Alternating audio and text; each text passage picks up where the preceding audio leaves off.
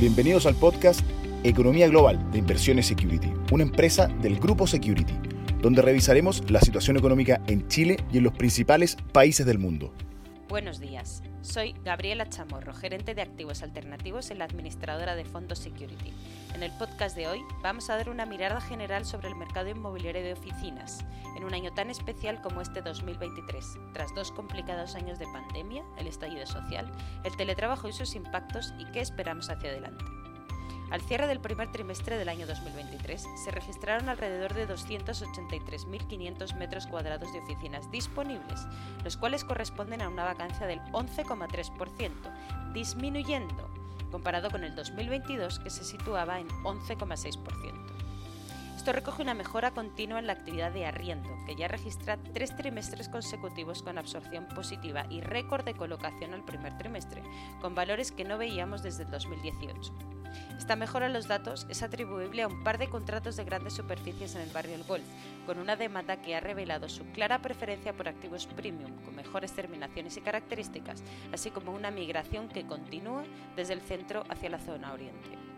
Mirando zonas específicas, las mejores absorciones se han, visto en las zonas de El Golf, Eje Apoquindo y Vitacura. Mientras tanto, otras zonas de oficinas como Nueva Las y Santiago Centro no han registrado nuevos contratos netos. Fuera de los grandes contratos de arriendo de edificios completos, la tendencia en el arriendo sigue centrándose en modernos espacios de superficies bajo los 400 metros cuadrados, ya habilitados, y en edificios de clase A. En relación con las rentas, el promedio registra un estancamiento respecto al cierre del año pasado y dejan de registrarse bajadas en las rentas habituales ya desde el 2019. Este 2023 se agudizan además las diferencias por barrios específicos, donde vemos que en los edificios del Golf y Nueva Las Condes las rentas se mantienen en torno al 0,49 UF metro cuadrado, mientras que en otros mercados como Providencia y el centro continúan las bajas hasta situarse en los 0,29 UF metro cuadrado que vemos hoy. Respecto al teletrabajo, hoy se empieza a medir su impacto en el mercado de arriendo de oficinas con los primeros datos de años completos. Tras varios cambios en las tendencias de trabajo, se comienzan las primeras conclusiones que ponen a las oficinas como un punto de encuentro entre trabajadores, centros de ideas y trabajo en equipo. La modalidad híbrida, que comparte los días de trabajo en casa con días presenciales en la oficina, parece haberse confirmado en la mayoría de las empresas del país. Lo cierto es que la necesidad de espacios corporativos por este hecho no ha hecho sino aumentar.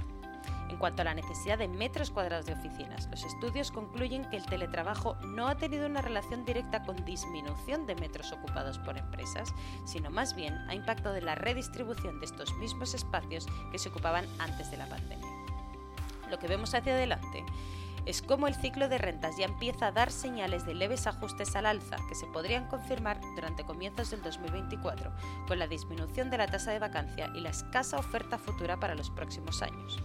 Este de hecho va a ser el punto más importante a la hora de los cambios de las empresas, pues no se han observado nuevos permisos de construcción, lo que podría volver hacia un mercado restrictivo con vacancia estructural cercana al 5% y cambio en el poder negociador desde el arrendatario al arrendador.